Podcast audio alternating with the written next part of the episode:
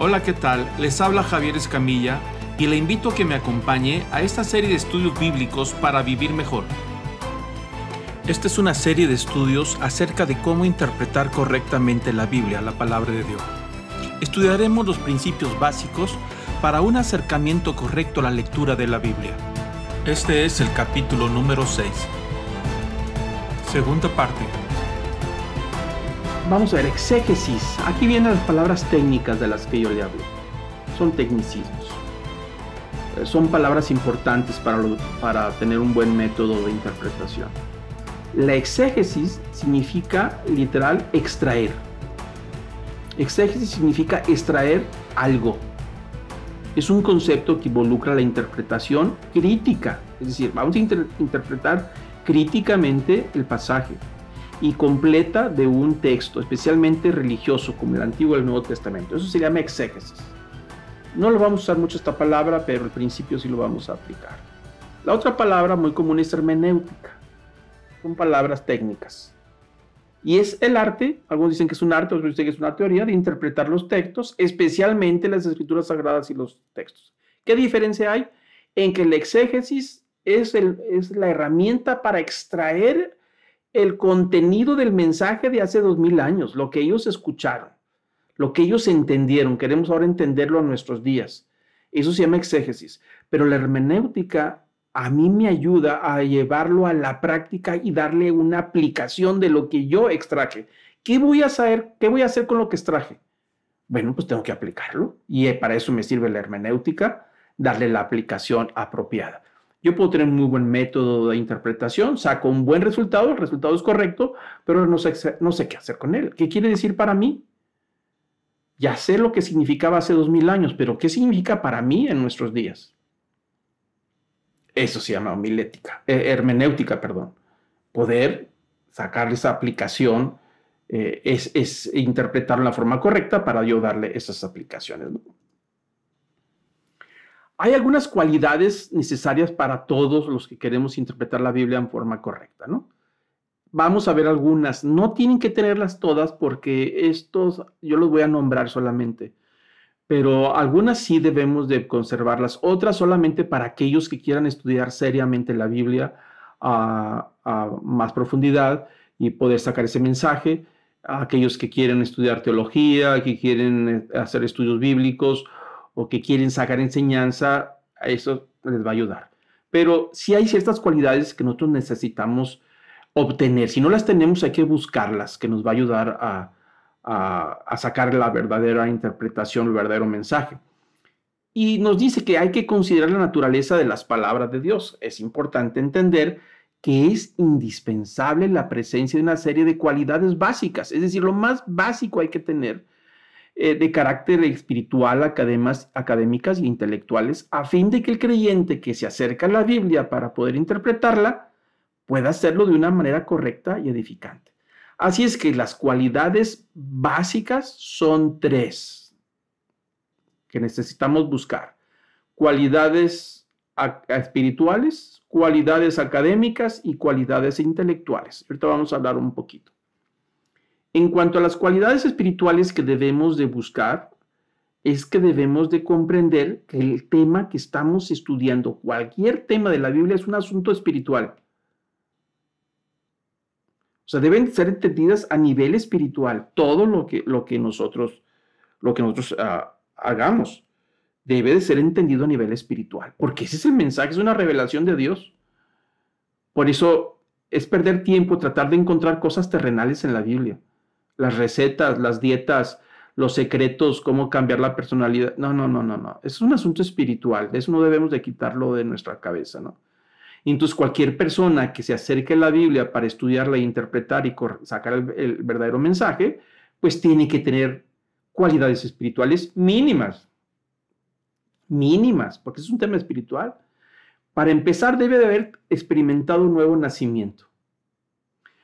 Un estudioso, un teólogo o, puede acercarse a estudiar la Biblia sin tener un nuevo nacimiento. ¿A qué se refiere un nacimiento? A haber nacido de nuevo, de creer en Jesucristo como la persona que Dios envió para rescatarlo, que lo perdona de sus pecados, que le ha dado una vida nueva, que cree en en las promesas de Jesús, que cree en sus palabras, que cree en su segunda venida y que vive de acuerdo a los principios de la revelación de Jesucristo. Si el que se acerca a la Biblia no cree en Jesús, o se puede acercar como filósofo, se puede acercar como alguien que quiere estudiar la Biblia como un, un documento literario, pero no le va a sacar el mensaje. Esa es otra cosa. Por eso, para sacar el mensaje espiritual, la persona tiene que ser espiritual, ¿no? Tiene que tener un respeto por la palabra de Dios y amor. Si no respeta y ama la palabra de Dios, el resultado va a sacarle otras cosas equivocadas. Tiene que tener un espíritu imparcial, es decir, ser honestos con nosotros mismos. Que al acercarnos a la escritura con imparcialidad podemos encontrarnos con cosas que va a chocar con lo que creíamos y nos va a mover el tapete, pero hay que ser honestos si eso dice la Biblia, pues hay que ponerlo en práctica, aunque nosotros hayamos creído otra cosa por toda la vida. Es, tenemos que ser honestos, hay que ser imparciales. Yo no voy a interpretar la Biblia a mi beneficio, no. Hay que hacerlo como con el mensaje que fue dado. Tenemos que tener un espíritu prudente, es decir, cuidadosos, porque podemos andar inventando cosas que la Biblia no dice y tener un espíritu dependiente del Espíritu de Dios, es decir, buscar al Espíritu Santo para que nos guíe, nos ilumine. No hay revelaciones nuevas. A veces escucho a personas que dicen, es que Dios me reveló en la Biblia. No, no, no, no, no, no. No hay nueva revelación. Es que yo, a mí me lo reveló en el pasaje. No, no, no, no te está revelando nada. Toda la revelación que necesitamos para nuestra salvación está revelada a través de la persona de Jesucristo. No hay más. Ahí está, escrito. Lo que hay y que hace el Espíritu Santo se llama iluminación. Un pasaje que estaba escrito, no lo entendíamos, pero el Espíritu Santo nos da luz como una lámpara y empezamos a entender lo que nunca habíamos entendido. No se llama revelación, se llama iluminación. El mensaje siempre estuvo ahí, estuvo revelado, nada más que no lo entendíamos, nos trataba iluminación. El Espíritu Santo nos puede dar iluminación. Por eso es importante tener una relación con el Espíritu Santo y buscar al Espíritu Santo que nos ayude. Dos, cualidades académicas. Eso también es importante. Uno de los problemas con algunos creyentes es el rechazo de la capacitación académica, pensando que ésta disminuye la dependencia de Dios. Sin embargo, es necesario entender la necesidad de lo académico como herramientas de apoyo. Existen aspectos en la palabra de Dios que requieren el uso de ciencias auxiliares para captar y entender el sentido y significado del pasaje estudiado. ¿Qué quiere decir? ¿Que la persona tiene que tener estudios universitarios? No, no necesariamente. No tiene que tampoco tener estudios de prepa. No, no, tiene que ser una persona estudiada. Obviamente, la persona entre más preparada académicamente, pues va a tener más herramientas para entender el significado. Y más, si estudia en un seminario, un instituto bíblico, pues va a tener más herramientas. Pero apareció una moda por los años 80 cuando vino toda esta avalancha de movimiento en el espíritu, los dones espirituales, con el movimiento carismático en los años 70 por todo el mundo y, ese movimiento empieza a surgir en las iglesias evangélicas principalmente, a una recuperación de traer al cristiano a la vida en el espíritu, porque venía de una época de décadas de enfriamiento. Algunos seminarios cristianos evangélicos ni siquiera creían en Dios. Habían, venían de un oscurantismo académico, teólogos que ponían en duda la existencia de Adán y Eva y una serie de cosas, resultado de que se había sacado la parte espiritual, había un enfriamiento.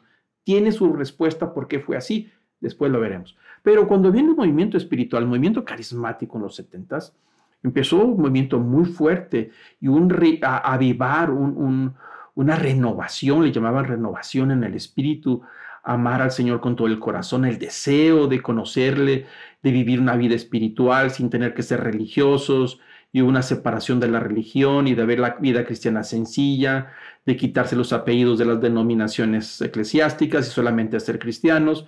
Y bueno, surgieron mucha gente entusiasmada y entre ellos yo, de mi generación, muchísimos jóvenes de aquellos años, nos reuníamos en retiros, que había 350, 400 jóvenes, todos entusiasmados, porque traíamos un toque del espíritu que nos animaba a vivir una vida cristiana correcta y algunos de ellos tenían el deseo de prepararse para servir al Señor y, surgían las ideas de, que, de que, así se aventaran, nada más con el Espíritu Santo, que no se fuera a estudiar porque les iba a pasar lo que les pasó a las generaciones pasadas de, de pastores enfriados que entraban muy entusiasmados a los seminarios y terminaban como un bloque de hielo, todos fríos.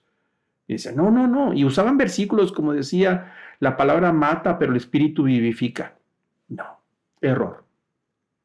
Eso ha traído como resultado, después de décadas, que ha habido una serie de herejías y enseñanzas equivocadas de gente buena con poca preparación. Muy poca preparación. En YouTube hay muchísimos temas. El tema que usted agarre cristiano, lo busca, ahí va a estar. La gran mayoría viene de gente no preparada. Son pocos los que están preparados, grandes maestros, que han dedicado tiempo a, a desarrollar una disciplina de estudio correcta. ¿A qué se debió? A que despreciaron los temas académicos, las herramientas que son de apoyo, que nos ayudan a poder sacar el mensaje. Lo que estamos hablando ahorita. Así es que es importante que la persona debe tener cuando menos aspectos o cualidades mínimas, mínimas. Yo sé que la gran mayoría que estamos aquí tenemos esas cualidades mínimas académicas. No sabemos leer y escribir, o al menos ha tenido, cuando menos, estudios secundaria, preparatoria, o está preparado en, cierto desarrollo académico. ¿no? Entonces es importante eh, esa área. ¿no? Y el tercer punto es que debe tener cualidades intelectuales. Y cuando me refiero a cualidades intelectuales, no me estoy refiriendo que debe ser muy inteligente. No, me refiero a cualidades de razonamiento, de, de, echar a andar los engranes en el cerebro, de cómo eh, sumar y restar y cómo, cómo se procesa la información. A eso me refiero. ¿no? Obtenemos una información de la Biblia y hay que poder procesarla y hay que usar ciertas cualidades intelectuales. Todo estudiante de la palabra de Dios debe tener una mente abierta, y dispuesta a escuchar lo que Dios dice en su palabra. Si no estamos abiertos y no queremos conocer la verdad, ni le entremos. No vamos a aceptar lo que nos dice. Considerando que la hermenéutica, algo que hablábamos ahorita, es decir, el poder eh, extraer, eh, el, poder aplicar y extraer la interpretación, es una herramienta de trabajo para interpretar sana y coherentemente el texto bíblico es necesario tener la capacidad para aplicar de manera correcta los principios y normas básicas de esta ciencia del estudio de la palabra de Dios. Unas cualidades necesarias es la capacidad de análisis, síntesis, la de evaluación de los hechos, cosas mínimas que vamos a estudiar aquí, que estamos estudiando. Yo estoy estudiando un pasaje, yo debo de analizarlo. Eso quiere decir que tengo que leerlo varias veces. Eso quiere decir que tengo que considerar los aspectos de las reglas y, de las leyes de la interpretación que vamos a ver aquí en esta clase. Tengo que al menos hacer un resumen de un pasaje, de un capítulo de 30 versículos, cuando menos sacarlo y concretarlo, es decir, sintetizar cuál es la idea principal, quitar todo el rollo que está por ahí y evaluar lo que está sucediendo, poder ver lo que está sucediendo. Son cosas que que si no las tenemos, se desarrollan. Eso no es ningún problema, se va desarrollando, pero requiere trabajo, eh, práctica, hacer ejercicios y se va adquiriendo y se llega a ser un hábito que ya ni siquiera pensamos en eso. Yo ya ni lo pienso, yo me acerco a la escritura y sin darme cuenta estoy examinando las cosas, pero eso es como en todas las carreras. También soy arquitecto y por los años que trabajé como arquitecto, yo voy a cualquier lugar, una construcción y sin darme cuenta estoy examinando la construcción, el diseño, los espacios, las texturas, ah, las circulaciones, y sin darme cuenta ya lo traigo, mi mente lo absorbe. No tengo que pensar en eso, pero esa información es automática. Así me pasa con la escritura también. Así es que no se desanimen, eso se desarrolla. Y bueno, voy el último punto que vamos a tocar hoy son las herramientas de interpretación. Necesitamos herramientas para poder interpretar, es decir, ¿qué, es lo que yo voy a usar?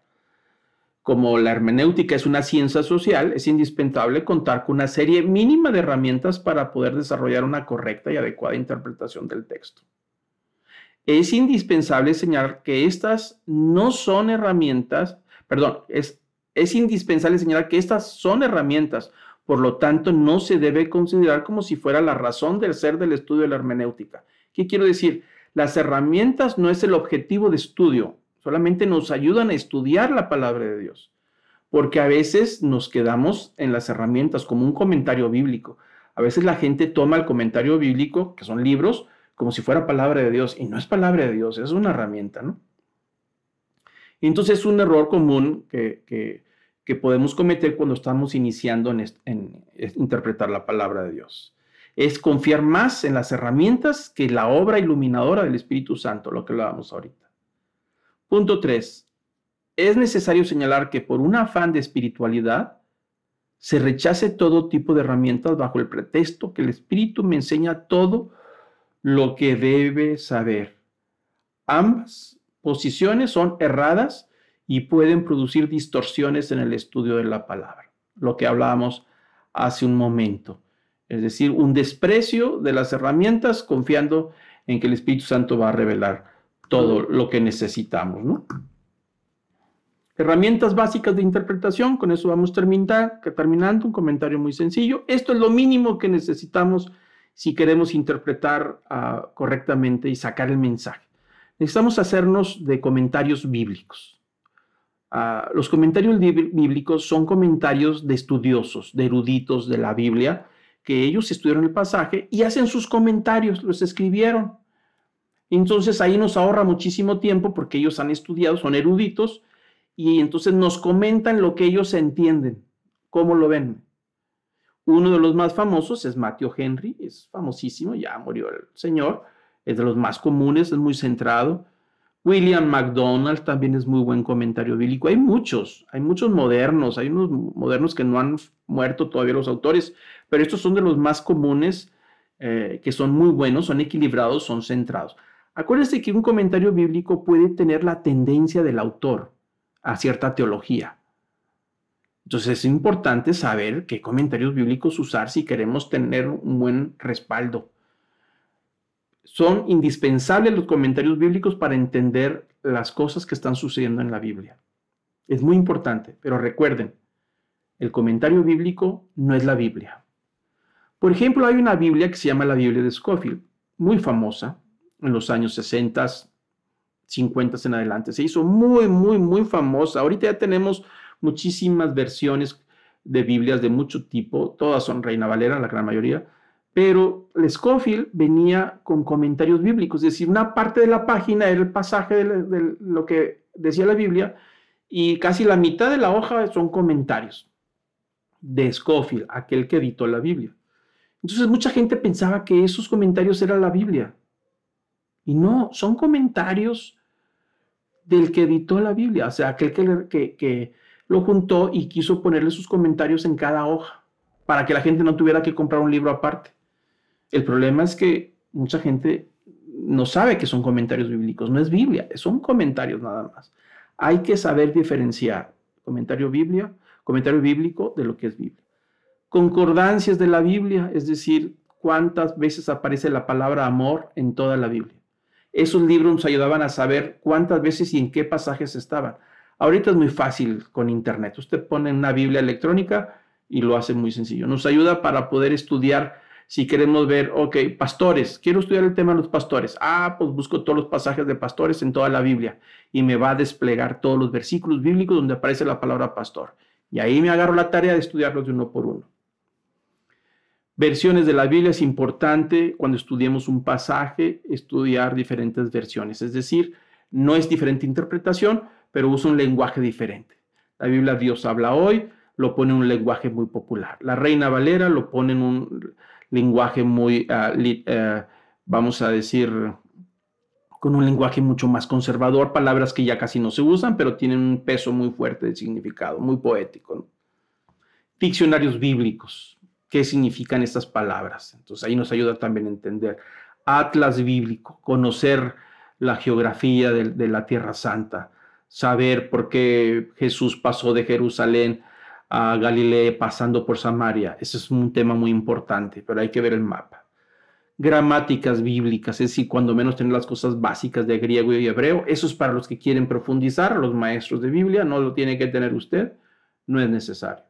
Diccionarios teológicos también, libros de consulta de arqueología bíblica ayudan a entender lo que pasó Y los libros de manual de usos y costumbres de los tiempos bíblicos ayudan cómo eran las costumbres de aquellos tiempos para entender por qué Jesús habla a veces en parábolas del trigo y la cizaña, pues era una costumbre de aquellos, el tipo de vida que llevaban, y así entendemos un poquito más. Pero bueno, son herramientas para aquellos que quieren avanzar o profundizar un poquito. No lo tienen que tener todo, ¿no?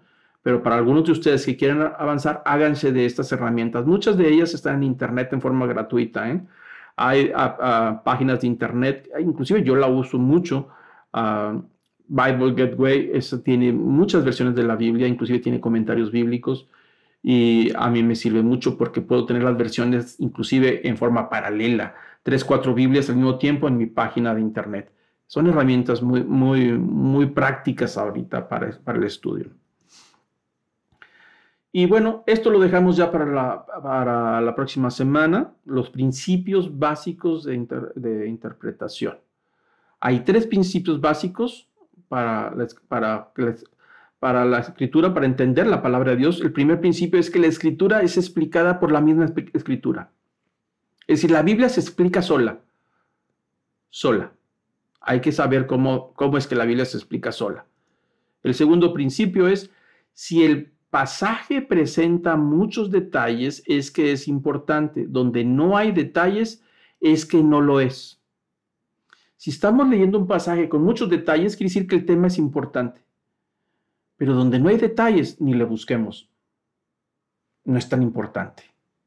Y ahí es donde nos damos cuenta cuando a veces dicen, es que la Biblia dice eh, esto y esto y esto. Sí, pero, pero no hay detalles. Eso quiere decir que no es tan importante. ¿Por qué lo haces importante en tu vida si para la Biblia no lo es? Pero de eso vamos a estudiar la próxima semana. Y el tercer principio, si la Biblia calla, nosotros callamos. No hagamos decir a la Biblia cosas que no dice. No hagamos sacar mensajes que la Biblia no tiene si un tema que nos interesa, la Biblia no da explicaciones, pues también nosotros. No nos pongamos a decir que la Biblia dice esto y esto cuando realmente no lo dice. Hay cantidad de, personas que dicen que dice la Biblia y no es cierto, la Biblia no dice nada de eso.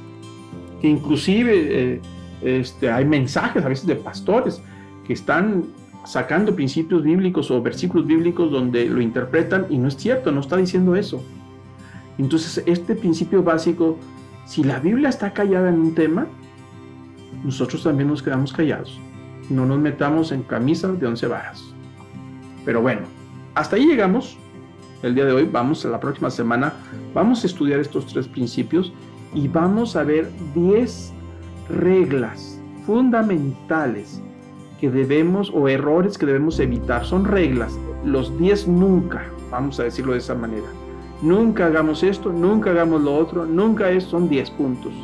10 nunca que debemos de recordar o, tener para evitar una mala interpretación.